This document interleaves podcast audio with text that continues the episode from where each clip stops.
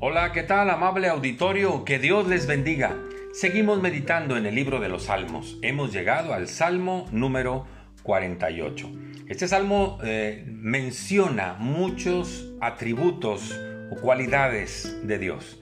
Dice, por ejemplo, el primer versículo, grande es el Señor y digno de ser en gran manera alabado. Y este primer versículo nos habla de la grandeza de Dios y que por eso Él es digno y es el único digno de ser alabado.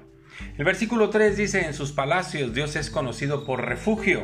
Es la figura que nos dice David en muchos de sus salmos, que Dios es un refugio. Así como en el Salmo de Moisés dice el Salmo 91, el que habita al abrigo del Altísimo morará bajo la sombra del Omnipotente. Y ahí está el refugio que es Dios para todo aquel que se acerca a Él.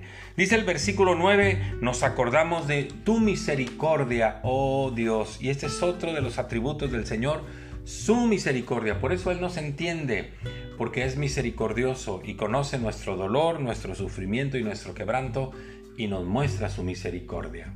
Luego dice el versículo 10, conforme a tu nombre, oh Dios, así es tu loor hasta los fines de la tierra y de justicia está llena tu diestra. Es decir, si hay alguien que es justo, es el Señor. Y dice que su diestra está llena de esa justicia y que el loor que se cante al Señor se canta hasta los confines de la tierra. Así se describen estas cualidades de Dios. Pero mire cómo cierra el Salmo en el versículo 14. Porque este Dios, es decir, este Dios que acabo de describir, porque este Dios es Dios nuestro eternamente y para siempre él nos guiará aún más allá de la muerte. Este Dios es Dios nuestro eternamente y para siempre, porque si hay alguien que es eterno, ese, ese es Dios. El Señor no tiene principio ni fin y es eterno. Y entonces esa eternidad hoy nos la ha compartido a sus seguidores. El alma que creyera en el Señor Jesús también será eterna.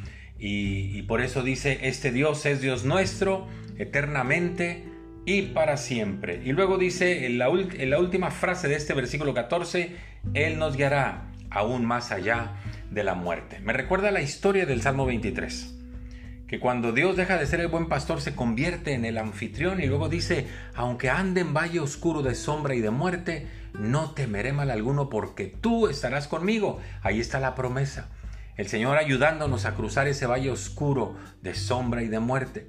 Y en el Evangelio de Juan capítulo 14 dijo Jesús, en la casa de mi Padre muchas moradas hay, voy a preparar un lugar para ustedes y cuando lo tenga listo voy a venir, los voy a tomar y los voy a llevar para que estén donde yo estoy. Ahí está la promesa de este último versículo que dice, porque este Dios es Dios nuestro eternamente y para siempre, y Él nos guiará aún más allá de la muerte a todos sus seguidores. Muchas gracias, que Dios le bendiga, hasta pronto.